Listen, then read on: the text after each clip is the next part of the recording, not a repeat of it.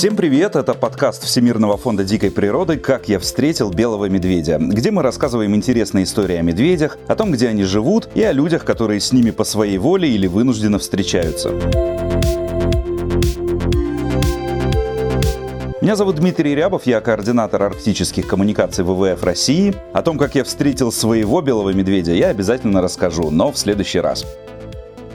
А сегодня у нас в гостях человек, который каждый день встречается с мишками и делает так, чтобы у нас с вами была такая возможность. Ведущий специалист Московского зоопарка Марина Галищук. Марина, здравствуйте. Добрый день, Дмитрий. Первый вопрос, с которого мы всегда начинаем. Как вы встретили впервые белого медведя? Ну, наверное, как э, большинство городских жителей, где есть зоопарк, я, будучи москвичкой и будучи дочкой своей мамы, которая работала в зоопарке, пришла, соответственно, в зоопарк и первый раз увидела белого медведя.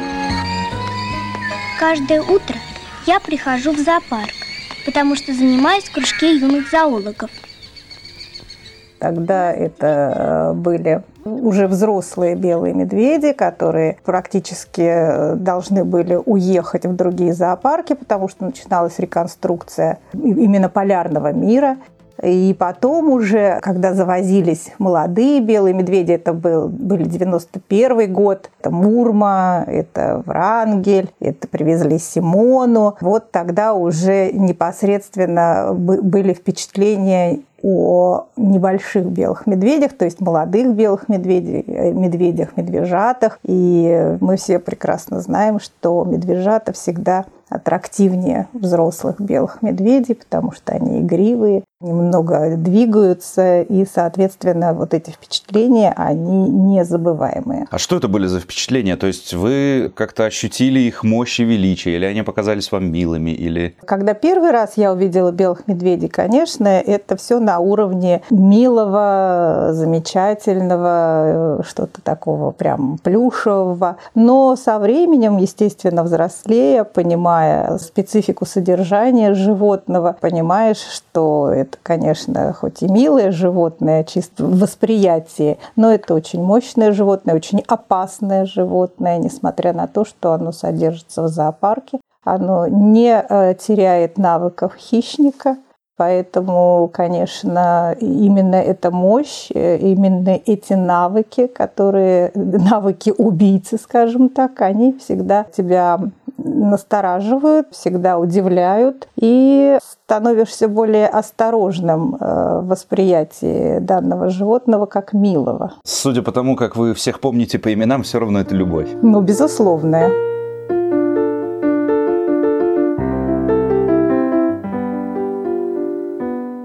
Насколько я знаю, сейчас вы не только сотрудник зоопарка, но и отстаиваете интересы мишек на международном уровне. Расскажите, что это за работа, чтобы мы понимали немножко. Для того, чтобы выйти на международный уровень, э, изначально все-таки я начала отстаивать интересы белых медведей в зоопарках России. И для этого была написана программа по сохранению популяции белых медведей, искусственной популяции белых медведей в зоопарках России.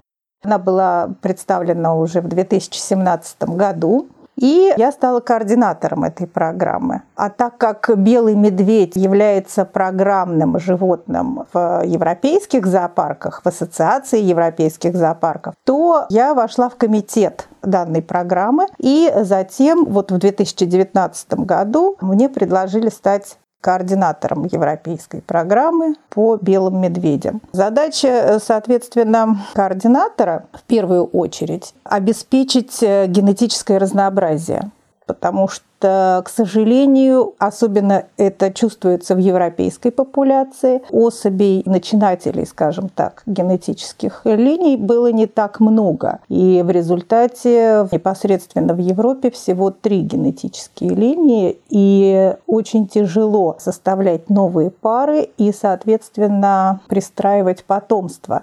К сожалению, до того, как я стала координатором, было два года, когда массово размножалась одна линия, это казанская генетическая линия, российская линия, и в результате у нас сейчас вот образовалось почти 20 медвежат, которых совершенно невозможно с собой соединить, и у нас проблема, соответственно, их пристройства. Скажем так, если бы это были 90-е годы, да, когда существовала практика достаточно плотного заселения небольшого пространства белыми медведями, то, возможно, мы бы и смогли их, скажем, грубо распихать. Но мир не стоит на месте, в том числе зоопарковский мир. Восприятие э, белого медведя меняется, и меняется, безусловно, в лучшую сторону. И мы понимаем, что небольшие вольеры, да еще и построенные по принципу цементной ямы, они никак не могут удовлетворять современным требованиям и современному видению не только биологами, но и публикой. Публика развивается вместе с наукой, с биологией и понимает, что животных надо содержать в других условиях. Ну а что такое другие условия для белого медведя? Это гигантские пространства. Соответственно, 300 квадратных метров, которые были изначально на особь оговорены еще в американских правилах содержания белых медведей, уже не устраивает никого, ни американцев, ни европейцев. И поэтому сейчас строятся очень большие вольерные комплексы. Они отходят, безусловно, от цемента. Это натуральное покрытие. Причем часто даже не уделяется большого внимания бассейнам. Это могут быть натуральные небольшие пруды, где медведи чувствуют себя вполне комфортно. Даже на таких гигантских пространствах мы не можем поселить 20 белых медведей. Вот есть тысяча квадратных метров. Это одна особь потому что мы не можем содержать совместно животных. Как раньше было принято, пары. Белые медведи – это одиночные животные. Соответственно, мы должны предоставить два вольера, если у нас пара белых медведей. И три вольера, если эта пара размножается. Для того, чтобы отсоединять потом потомство. Пока что у нас не такая ситуация, вот, ну, хорошая, как вы описываете, во всех зоопарках российских. Когда, да. когда ждать изменений и улучшений жилищных условий? Но мы сейчас с вами говорили как раз о международной, скажем так, программе, да, что там происходит и в моем месте в этой, в этой программе. Что касается российских зоопарков, да, конечно, идет понимание, что нужно делать. Но, к сожалению, в России Э, не такие возможности. Казалось бы, да, громадные пространства, но у нас, во-первых, не так много зоопарков. У нас в России меньше зоопарков, чем в одной Германии, например. Трудно, потому что, как правило, зоопарки в центре города. Увеличивать пространство крайне тяжело, а размножать хотят все. Содержать белого медведя хотят все, потому что это очень аттрактивное животное. И это понимают абсолютно везде. И в Америке, и в Европе, и в России, и в Японии, и в Китае. То есть все хотят белого медведя. Так панду не хотят, как белого медведя. Что делать? Что делать? Создавать новые зоопарки на окраине города, создавать питомники. Безусловно, есть необходимость больших каких-то центров, не скажу, что реабилитационных, но, по крайней мере, для принятия животных э, непосредственно в арктической зоне. Поэтому, конечно, вот московский зоопарк, э, мы сейчас э, приступили к строительству, мы долго к этому шли, делали проект. Я ездила, смотрела европейские вот такие вот центры, очень хорошие есть в Англии, в Йоркшире и в Дании, потрясающие совершенно с большими пространствами, с натуральными вольерами. И вот сейчас мы в московском зоопарке приступили к строительству такого, скажем так, питомника в питомнике, да, большого вольерного комплекса для белых медведей. И очень надеемся, что мы сможем а, размещать там излишки пожилых животных, да, скажем так, родственных каких-то или животных, которых нужно спасать из природы. А это основной путь? То есть как мишки попадают в зоопарк? Увеличивается их число за счет чего? Это размножение в самом зоопарке в первую очередь? Или вот как раз те самые приблудившиеся, там, отбившиеся Скажем от родителей? так, это, да, это два абсолютно одинаковых пути. Это и размножение в зоопарках, которые сейчас мы приостановили, потому что мы понимаем, что приток из природы превышает возможности, собственно, вольерных комплексов, которые имеются. И, соответственно, вот, да, спасение медвежат. И если говорить до 2000-х годов, да, то до 2000-х годов, когда еще не была столь развита, скажем так, коммуникация, медвежат отлавливали для цирков, для зоопарков. И основные медвежата до 2000-х годов и включая 2000 год, это, собственно, живоотлов для нужд зоопарков и цирков. После 2000 года законодательство ужесточилось. Соответственно, запрещено отлавливать для цирков и вообще отлавливать краснокнижные животные. И теперь только по поступлению тревожного сигнала да, из населенных пунктов, что пришел медведь. Как правило, это Новая Земля, устье реки Колымы, вот там часто медвежата находятся. Это Диксон, это Красноярский край, и это, конечно, Чукотка где медвежата приходят регулярно, особенно это поселок Рыжкайпий. Это мы знаем хорошо. Поэтому, когда вот идет вот такой вот совершенно поток вышедших медвежат, и когда у населения есть возможность просто нажать кнопку телефона, и он уже в интернет-пространстве, безусловно, за счет этого случаев реагирования, да, как и Росприроднадзора, так и общественности, оно э, увеличилось просто в геометрической прогрессии. Не нужно думать, что медвежат такое количество, потому что глобальное потепление. Мы все с вами прекрасно знаем, что 50% медвежат гибнет при любых раскладах. И вот эти медвежата, они, возможно, просто так же бы погибли, если бы не вот эта вот возможность коммуникации мгновенной. Поэтому сейчас мы просто гораздо чаще имеем возможность среагировать. И если раньше беспрекословно просто сразу тащили в зоопарке, то сейчас мы как-то задумались задумались, и вот э, из, этого, из этой задумчивости, собственно, родился алгоритм, что не все добро, что изымать в зоопарке это не всегда правильно, и надо все-таки попытаться оставить их свободными.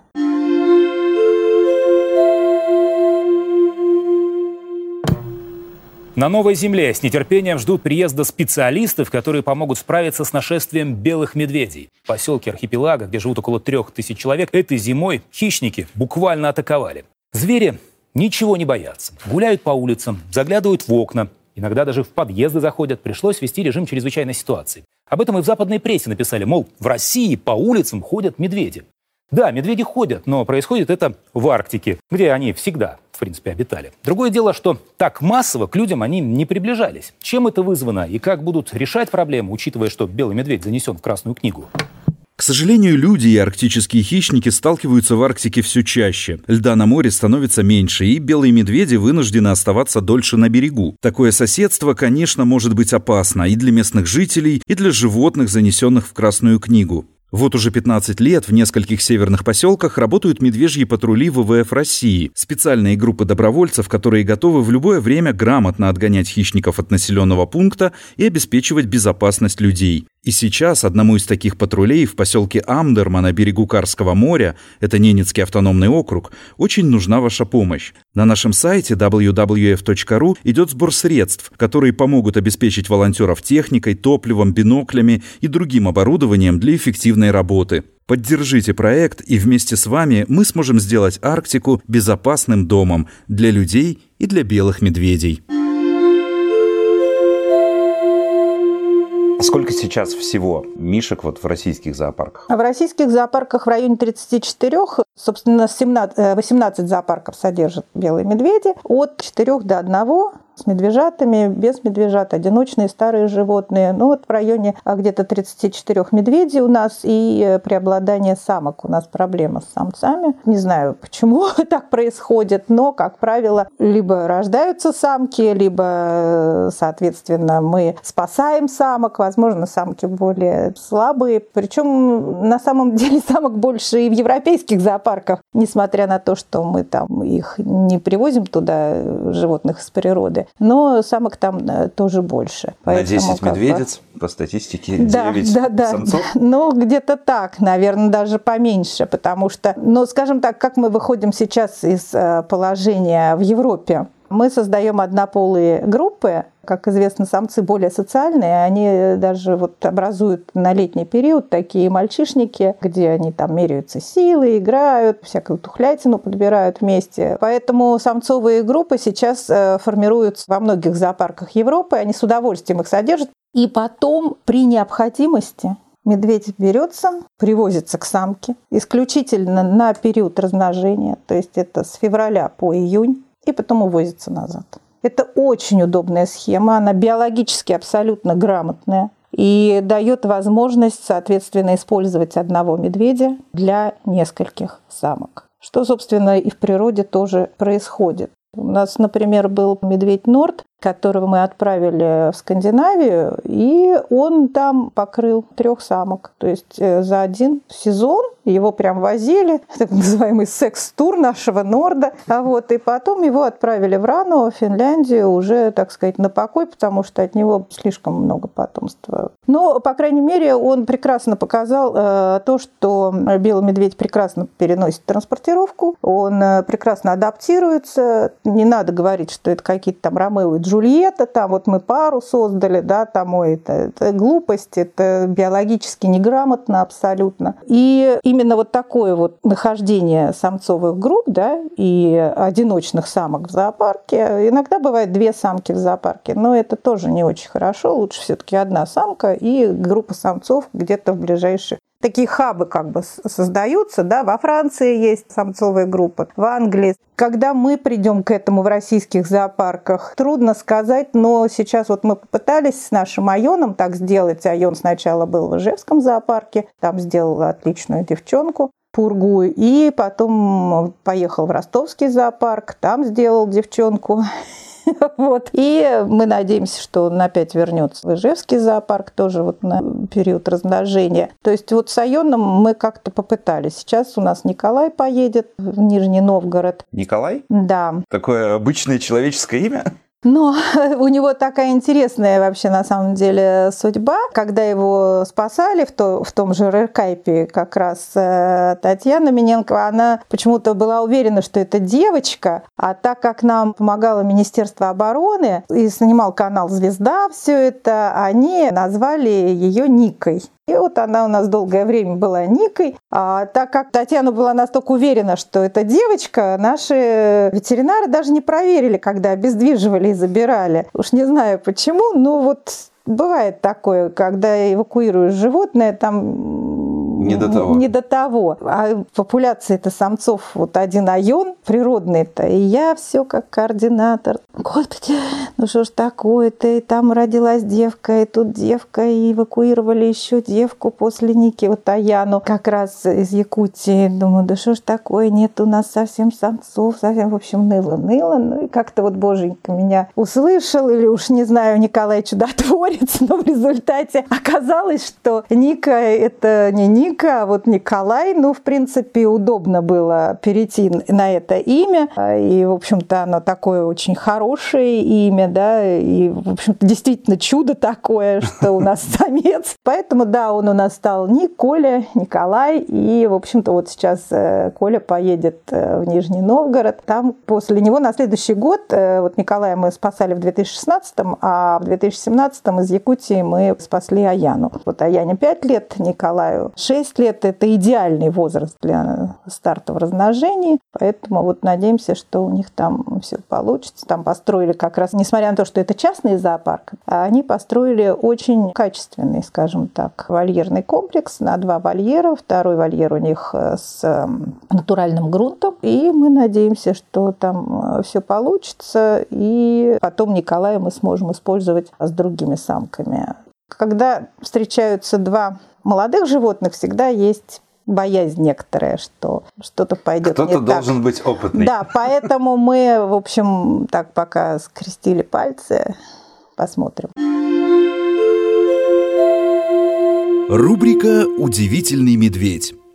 Любопытные факты о главном арктическом хищнике. Белый медведь только в России белый. В мире у него много имен. Научное название вида на латыни Урсус маритимус, что переводится как медведь морской. В скандинавских странах он медведь ледовый, Избьорн. А вот в скандинавской поэзии средних веков белый медведь упоминался под разными именами. Олень Белого моря, гроза тюленей, наездник айсбергов, погибель китов и мореплаватель на льдине. Северный народ Саами называл белого медведя «божья собака» или «старик в шубе». Они избегали произносить настоящее название, чтобы не рассердить хищника. Эскимосы называют белого медведя нанук, а вот китобои XIX века прозвали его крестьянином из-за его медленной и неуклюжей походки. Ну а с детства всем знакомое имя Умка – это белый медведь на чукотском языке. Всегда было интересно, в природе самки на период беременности залегают в снежные берлоги. В зоопарке как это происходит в неволе? Ну, у нас тоже есть берлоги. Берлога, она должна быть самая простецкая, то есть как это выглядит? Очень маленькая. Ну, как правило, она не больше 3-4 квадратных метров, чтобы просто вот лежать. Ну, по большому счету, как в природе, да, небольшой объем, где самка рожает. Но нужно ли там какой-то дополнительный строительный материал да, для того, чтобы самка строила себе гнездо. Но в зоопарке у нас давно как бы устоявшееся мы даем сено, и э, самка туда его таскает. Например, в зоопарке Вены они вообще ничего не дают. То есть самка работает на, э, на вот таком совершенно кафельном полу, и никаких проблем не возникает. Это такой спорный вопрос, нужно туда что-то или нет. Главное, чтобы там была хорошая вентиляция. Например, в Шотландии, скажем, там у них вообще из досок сколочена берлога, и она потом засыпается снегом, и никаких проблем не возникает. Но у них отдельно самка содержится, самцы в двух километрах. Ворсе зоопарк, это в Швеции, они вообще, не стро... сама она прям в снегу строит себе берлогу, как в Канаде, например. Да? Если на арктическое побережье у нас они, как правило, в сопках, на каких-то таких возвышенностях делают берлоги, то в Канаде они там иногда в торфяники уходят до 100 километров вглубь территории и там делают. Ну вот, собственно, вот в Швеции она как-то тоже там в снегу себе выкапывала. Поговорили про жилищные условия, про размножение. Расскажите, что с питанием у медведей? То есть я уверен, что проблем нет, но тем не менее, сколько вы кормите раз их в день? Чем кормите? Какая-то это особенная еда или просто рыба из магазина? Мы из магазина ничего не покупаем, у нас договора, и нам привозят оптово и мясо, и рыбу. Животные, конечно, у нас питаются, скажем так, разнообразно. В основном во всех зоопарках, скажем так, достаточно сбалансированный рацион, похожий. Естественно, исходим из э, потребностей животного биологических. Да? Что они едят? Жир. Э, жир – это достаточно очень жирное, насыщенное мясо или прям чистый жир, нерпы. Летом что? Это у них начинается достаточно вегетарианская диета, что-то водоросли, там трава, ну, тухляк какой-то там найдут. Ну, и мы понимаем, что в Якутии, например, да, когда они рассказывали, чем они кормят, ну, я смотрю на их рацион, там омуль, да, там, мы тут омуля нам где найти. Поэтому у нас они скумбрия, ну, чем жирнее сорт рыбы, тем лучше. А мясо какое? Мясо – это говядина. Э, долгое время старались не давать свинину. Ну, опасно. Там есть определенные заболевания, которые может поражать животных. Но сейчас все-таки ветеринарный контроль очень сильный, поэтому иногда и входит и свинина э, в рационы. Ну, а так в основном, конечно, говядина. Какие-то витамины? Да, да, минеральные добавки обязательно. Рыбий жир, причем рыбий жир медведи очень любят. Причем э, мы, как правило, это даем на хлебе. Они прям с удовольствием это все потребляют. И вот тут был эксперимент, привезли нерпу. Вот животные, которые из природы, которые явно успели ознакомиться, что такое нерпа, они едят просто с удовольствием. А животные, которые а, родились непосредственно в зоопарке, они не понимают, что это такое, и, в общем-то, индифферентны к ней. Если уж э, переводишь животное да, на адаптированный, скажем так, к условиям жизни в зоопарке рацион, то уже, конечно, его и придерживаешься. Вот как раз э, затронули эту тему, попадая в зоопарк, или вот животное, которое побывало в зоопарке, прожило там год, уже нет шансов, что оно вернется в природу? Меняется психика, может быть? Безусловно, все у животного меняется, но его даже нельзя выпускать э, в природу не потому, что оно не сможет охотиться. Охотничьи навыки нет, у них не исчезают. Но и даже не это самое опасное, а то, что животное знает, что такое человек. Поэтому как только животное попадает в зоопарк, все, обратного хода нет. Поэтому и существуют вот эти центры, да, сейчас мы знаем по переднеазиатскому леопарду, да, по дальневосточному леопарду, там животное не должно видеть человека. Животное не должно знать, что такое человек.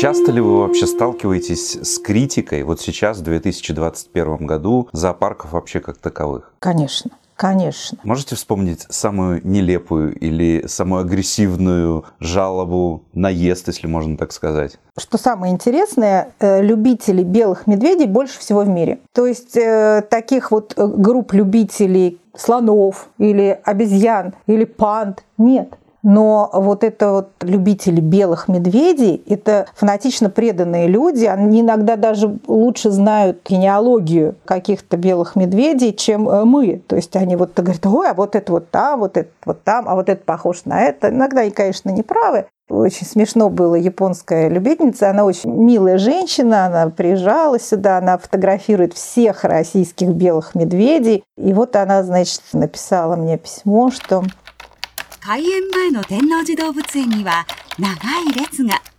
знаете, все-таки вот Герда, это самка в Новосибирском зоопарке, она очень похожа на Мурму, она, наверное, все-таки ее дочка.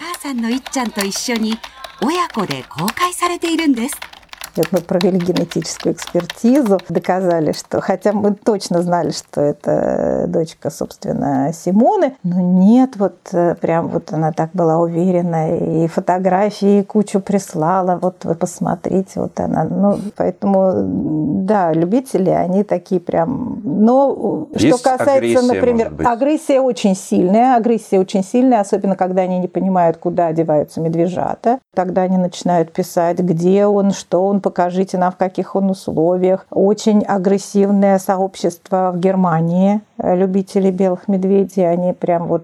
И э, сейчас очень большое сообщество во Франции. Они пишут регулярно, потому что мы переместили из зоопарка Ла Флеш э, французского самца Тайко зоопарк э, Будапешта. А в Будапеште старый вольер, и э, им кажется, что он там плохо себя чувствует, и там просто заваливают письмами и ассоциацию, и зоопарк Ла Флеш, и зоопарк Будапешта, и меня как координатора, и э, вот, собственно, так по медведям. Там очень все печально, и приходится оправдываться, писать письма, что нет, вот посмотрите, делать фотографии, что все в порядке, что мы все равно думаем о дальнейшей судьбе Тайка и так далее и тому подобное. То есть все это влияет потом на, на выдачу рекомендаций, потому что каждый год я должна давать рекомендации, а это почти 150 медведей. Каждого нужно понять, куда,